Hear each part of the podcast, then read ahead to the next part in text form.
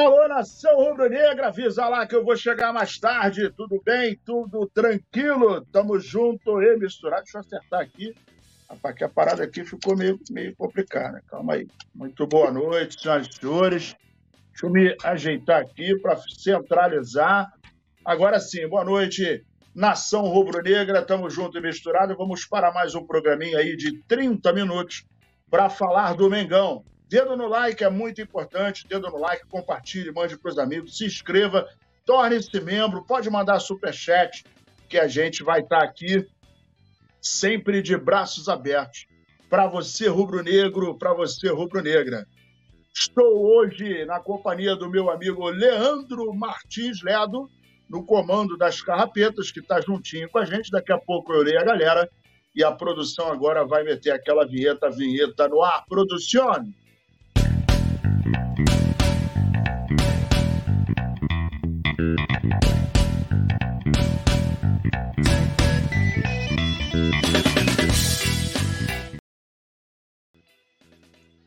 Estamos no ar de novo, sem música. Cadê a música? Cadê o fundo musical?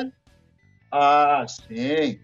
Grande Enzo Chaves está junto com a gente, Matheus Cotrim, Antônio Alves vem, também está junto com a rapaziada aqui. Então, ó, dedo no like, compartilhe, mande para os amigos e vamos que vamos. Primeiro assunto da noite: Sampaoli indica mudança no Flamengo para o jogo contra o Botafogo pelo Brasileirão. É, tô falando, tô falando igual, igual aqueles é, locutores que dão a, a, cabeça de chapa da, da, da matéria esportiva, né? Então, meus amigos, rolou o quinto treinamento aí essa semana, visando o clássico contra o Botafogo. E o jogo vai ser nove e meia da noite, amanhã, né? 22 segunda rodada, contra o Botafogo, líder do Campeonato Brasileiro. E aí, é, a movimentação indicou que possíveis mudanças podem acontecer no elenco do Flamengo. Lá no CT do Urubu, onde foi comandada a atividade em campo aberto no treinamento, ele utilizou dois times. Um deles, o argentino fez algumas mudanças importantes e, inclusive, botou o Rossi no gol. Uh, no setor ofensivo, colocou o Pedro, que foi mantido no ataque. Experimentou Mateuzinho e Igor de Jesus também. Uh, mesmo diante das mudanças, da escalação do Flamengo ainda não foi desvendada, né? A gente ainda não está sabendo isso porque nas atividades da manhã de hoje é, tudo aconteceu, dois times foram atados, mas é, eles, esses times é, nem, nem se enfrentaram. E essas informações foram fornecidas pelo, pelo GE. Em meio aos testes, o São Paulo segue em busca de encontrar uma formação ideal para a equipe do Flamengo. Antes do confronto contra o Botafogo, o treinador teve cinco dias de treinamento com a maioria dos jogadores à disposição. As ausências são de Guilherme Varela, Arrascaeta e Luiz Araújo, que se recuperam de lesões. Flamengo e Botafogo vão se enfrentar, como eu falei, no sábado, amanhã, né, o famoso amanhã, nove e meia da noite, e a partir das sete e meia a gente já vai estar aqui dando todos os detalhes, falando tudo sobre essa partida que é importante que, para mim, venha a ser não dá nem mais para dizer que é um divisor de águas, né? Porque a coisa no Flamengo ficou de uma maneira que a gente precisava ganhar praticamente todos os desafios que a gente tem no segundo turno do Campeonato Brasileiro e torcer para Botafogo tropeçar. E aí Nazário, você acredita que o Botafogo possa tropeçar? Olha, embora eles tenham deixado muito claro que a prioridade é o Campeonato Brasileiro, eles saíram essa semana da Sul-Americana, é, e também a torcida do Botafogo ficou bem pistola né, com o Bruno Lage. É, muitas críticas, a não aceitação da maneira como ele mexeu no time, mas o fato é que se o Botafogo, na prática, perder para o Flamengo, e depois, eu vou até dar uma olhada aqui para ver qual é o próximo desafio do Botafogo é, no, no, no, Campeonato Brasileiro. Mas o fato O fato é o seguinte: se o Botafogo perder para o Flamengo, para eles será um grande baque. Por quê? Porque o Botafogo tem um ódio mortal, né? Botafoguense e tal, a torcida, não estou falando do time, não, mas a torcida tem um ódio mortal. Uh, inclusive, a, a, a, as, as, reportagens dão conta que o Tiquinho treinou e vai para o jogo. Né? Isso tem um. Acredito que eles tenham, com isso, uh, um, um, uma, espécie, uma espécie de uma pressão, né? uma pressão moral e tal. Então, isso é, são peças desse espetáculo que vai acontecer amanhã. O Flamengo tem uma responsabilidade muito grande e na 23ª rodada o Botafogo vai enfrentar, por exemplo, o Galo. Vai enfrentar o Galo, é, que está ali por baixo e tal, não está não tá fazendo muita sombra.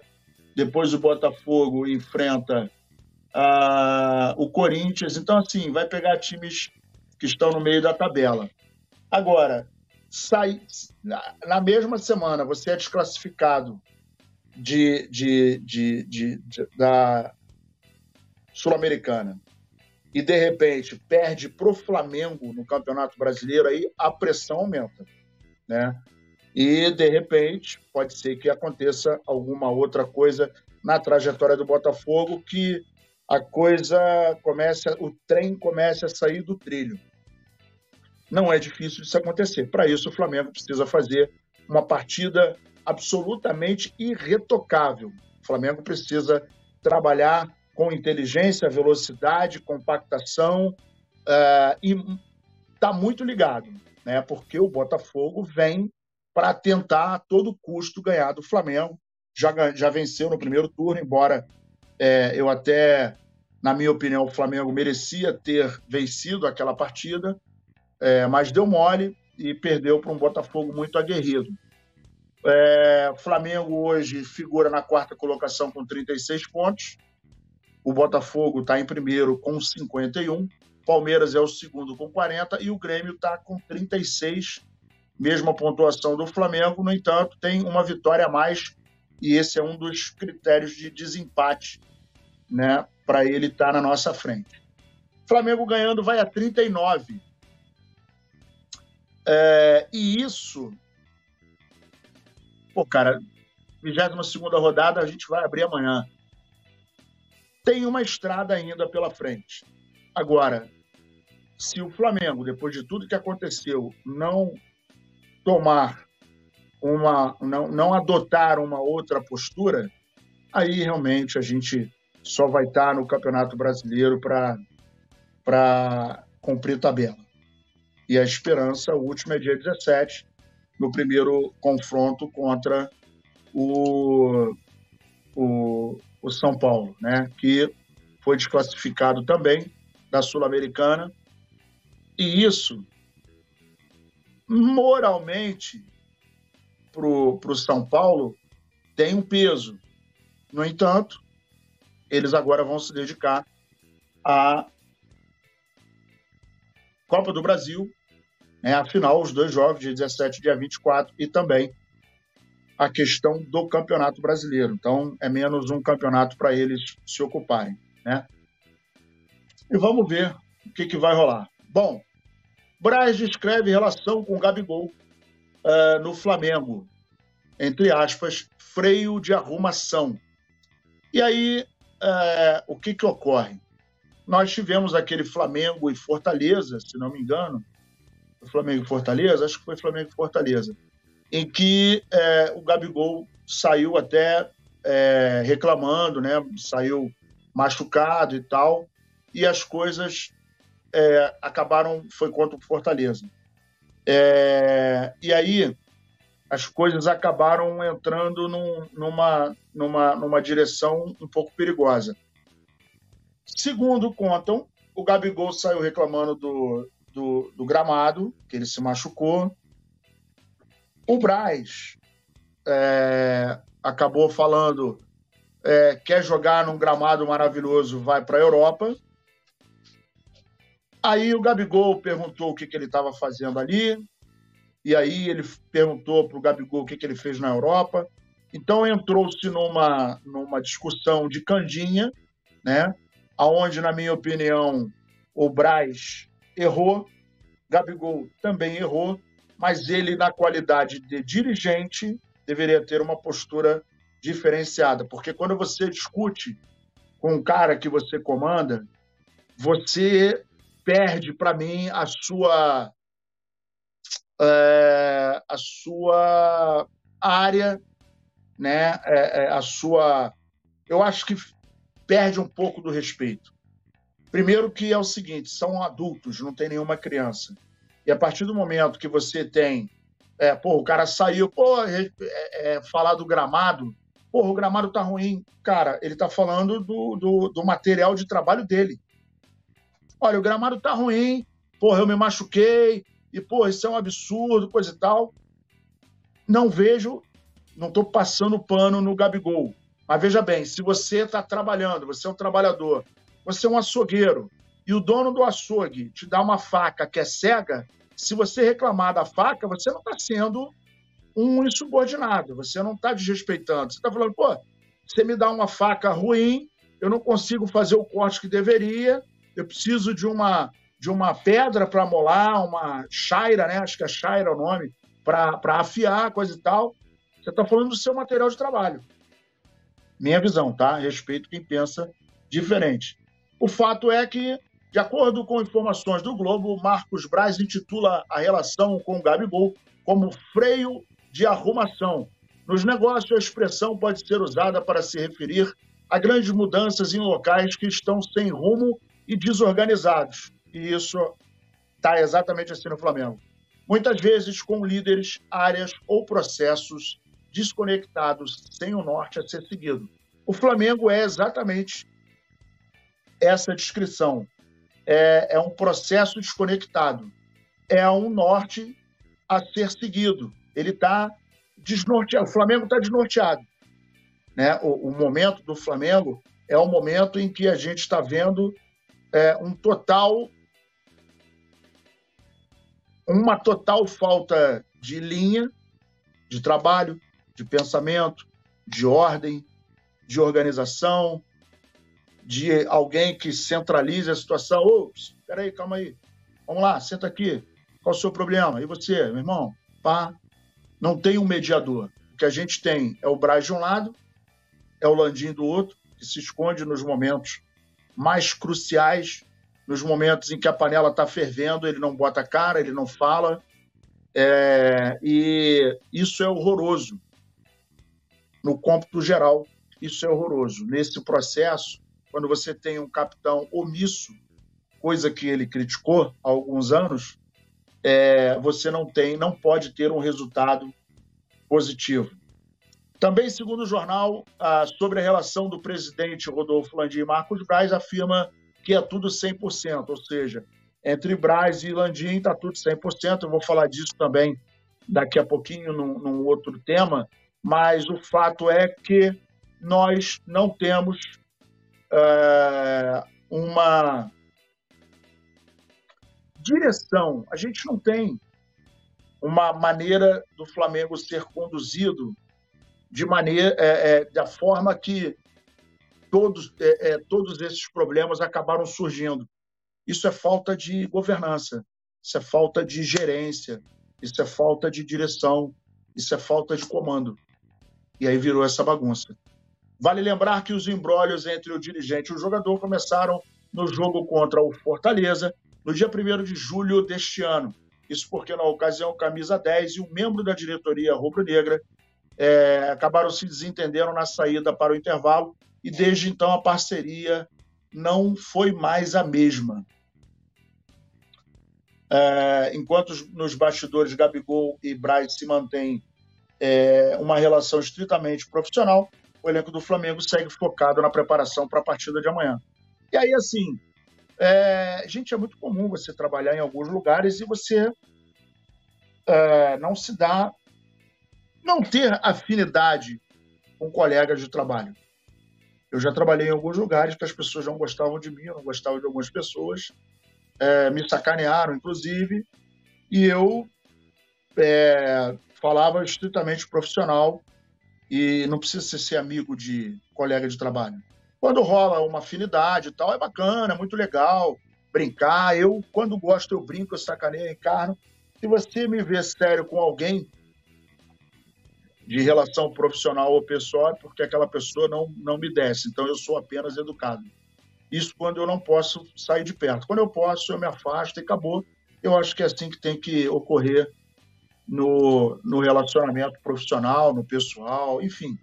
É, se você não gosta de alguém, oi, bom dia, boa tarde, boa noite, oh, preciso disso, preciso daquilo, coisa e tal, vamos ver isso e tal, porque o que está em jogo ali é o Flamengo, não é nem a vaidade do senhor Landim e nem é a vaidade do senhor Gabigol. Landim banca a permanência de Marcos Braz no Flamengo por temer perda de apoio da base aliada. Muito bem, o senhor Rodolfo Landim, ele, para mim, é um, um presidente absolutamente desastroso.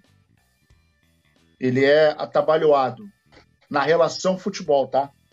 É, já falei que administrativamente o Flamengo vem fazendo um trabalho muito bacana desde 2013. Ele faz parte desse grupo, né, que tinha o Bandeira de Melo, etc, etc.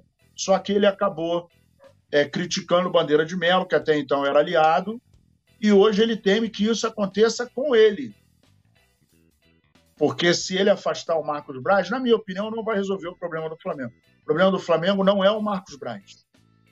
É, o problema do Flamengo vem de cima. O problema do Flamengo é a falta de, de, de conhecimento na, na, parte do futebol. Então, quando você tem embaixo alguém que não sabe gerir é, a empresa, o cara de cima, menos ainda, vira uma zona.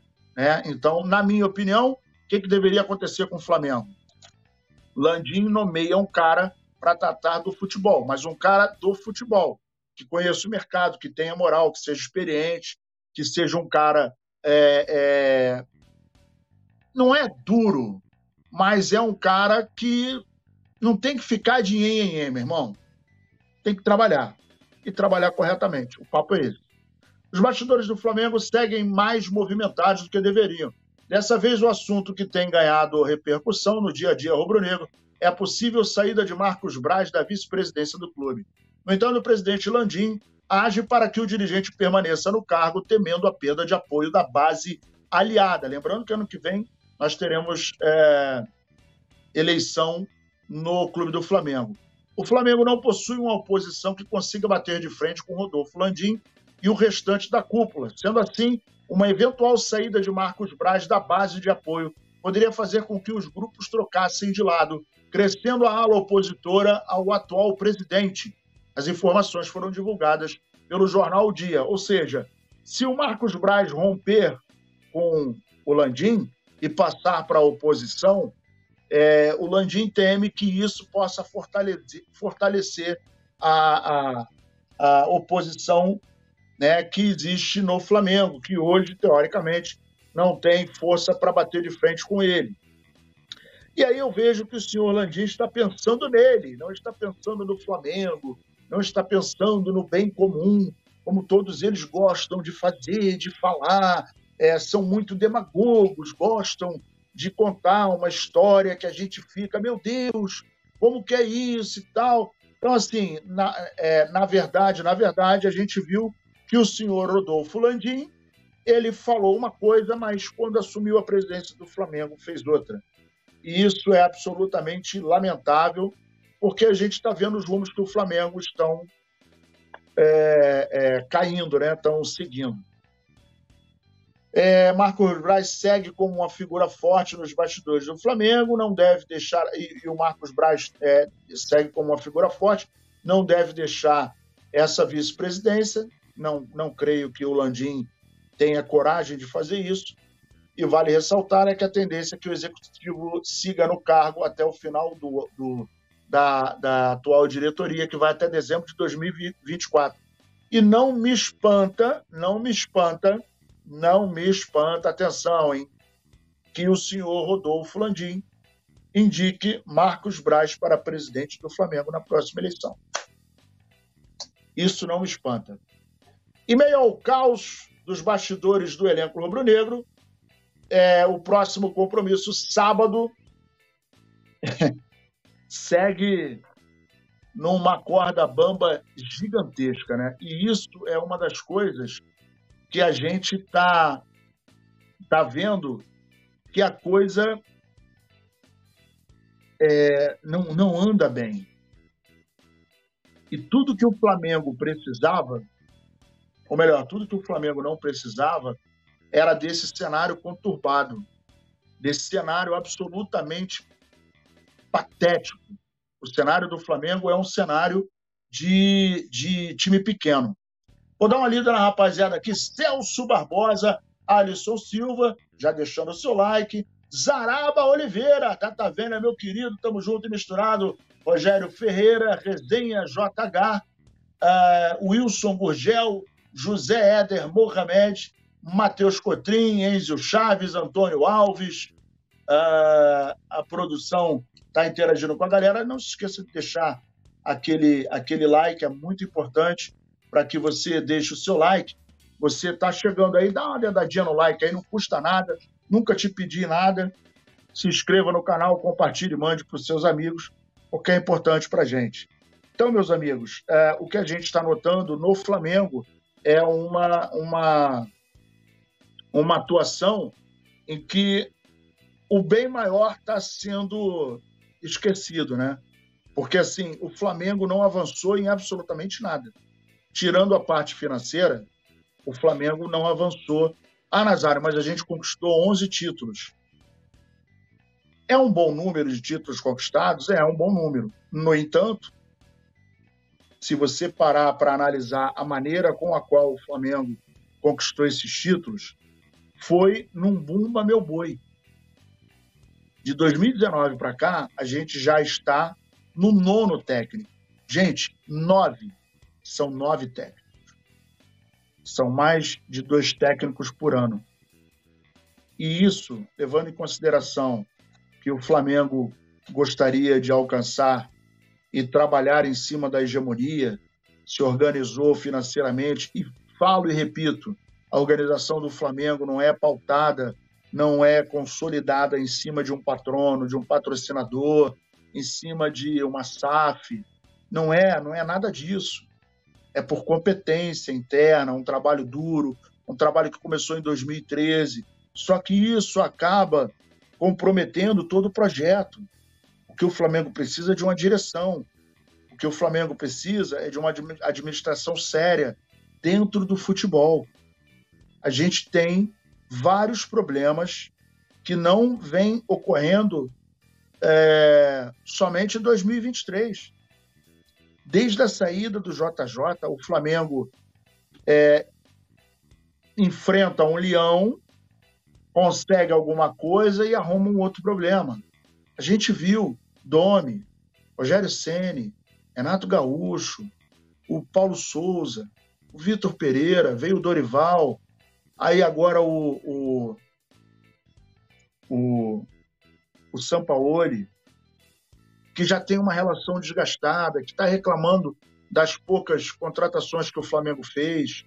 O Flamengo está com um número pobre de aproveitamento, tendo em vista o seu potencial, tendo em vista o seu elenco, tendo em vista o seu poderio financeiro. Então, está tudo muito errado no Flamengo. E isso a gente vem falando, não é de hoje. Não é de hoje que a gente vem apontando. A gente aqui, ah, nós não somos especialistas, a gente é torcedor, cara, normal, comum, que é apaixonado pelo Flamengo, mas está vendo que a coisa está andando de maneira errada. E só não vê quem não quer.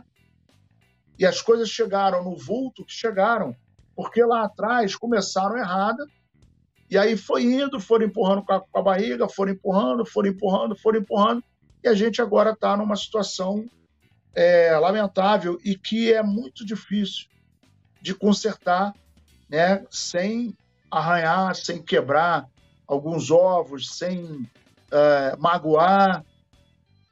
É, o Flamengo deixou, quer dizer, ele, ele nem deixou de ser profissional. O Flamengo esqueceu o seu lado profissional no futebol, infelizmente.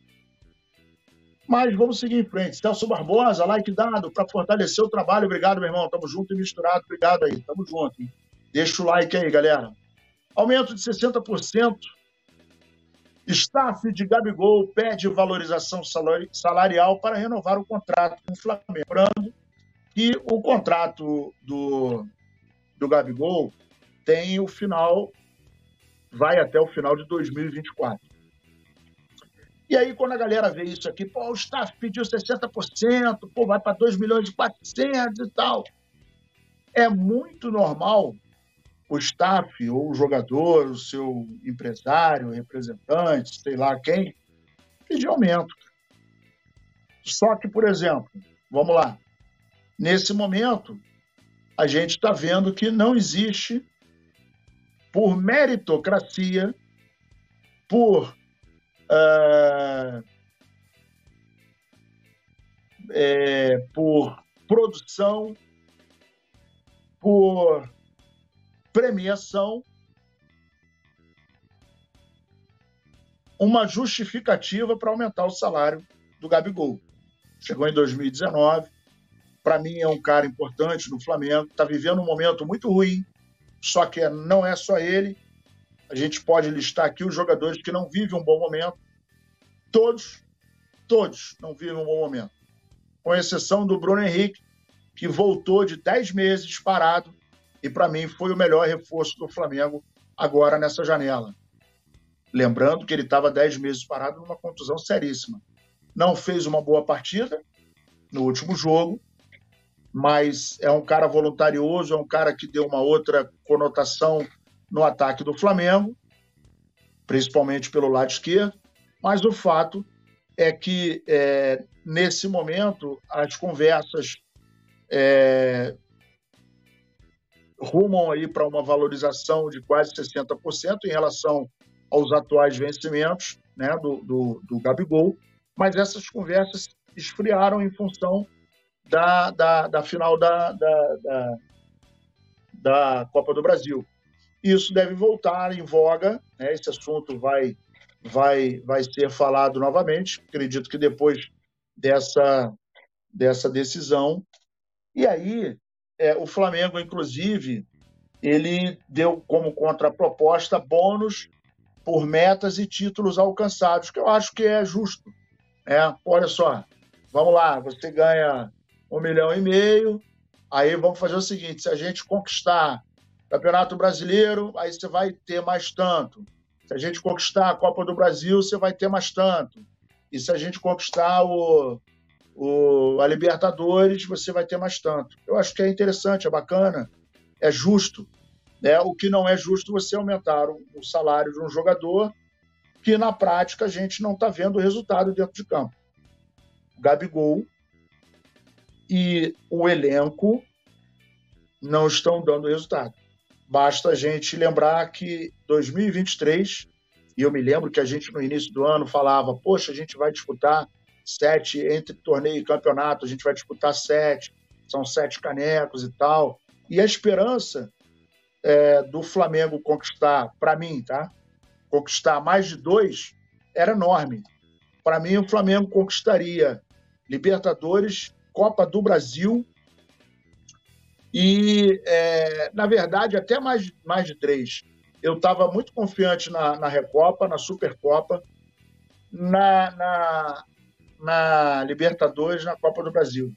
E no Mundial a gente sabia que seria muito difícil, morava uma, morava uma esperança no peito, mas a gente teria que ver como que a coisa iria acontecer no, no, no, no decorrer dos dois primeiros jogos para a gente poder analisar. Infelizmente, dos sete, só nos restam dois agora. Um a gente está na final e o outro tem muito jogo ainda, mas eu acho muito difícil o Flamengo conseguir conquistar o Campeonato Brasileiro. É impossível? Cara, não é impossível, mas está muito difícil. Está muito difícil. Principalmente em função da postura que o Flamengo apresenta é, nesse momento. Então, isso. E futebol é momento. Futebol é momento. Hoje, quem está vivendo o melhor momento no Campeonato Brasileiro, sem dúvida nenhuma, é o Botafogo. Os outros times estão oscilando. Enquanto os outros times oscilam, o Botafogo vai pontuando, vai pontuando. Agora, se começar a cair agora, né? E ele vem numa toada muito grande, é, e existe, né? Aquela sobe a ladeira, sobe, sobe, sobe, sobe, vai chegar um momento que você vai perder o fôlego. Vamos ver o que, que vai acontecer. Estamos aí para aguardando as cenas dos próximos capítulos. Beleza, nação? Vou dar aqui um alô para a rapaziada que está prestigiando a gente aqui. O Juscelino Lopes, é... Cheirinho Flabosta. Pô, cara, esse é esquisitão, né? Devia ser melhorzinho. Deve ser antes, né? É... Mas a gente lê vocês aí também. Celso Barbosa, me fala qual é seu time. Alisson Silva tá junto com a gente. Bombom Granada, manda ele embora. É, Alisson Silva, Zaraba Oliveira, Rogério Ferreira também está aqui. É, Resenha JH, rapaziada toda chegando aqui.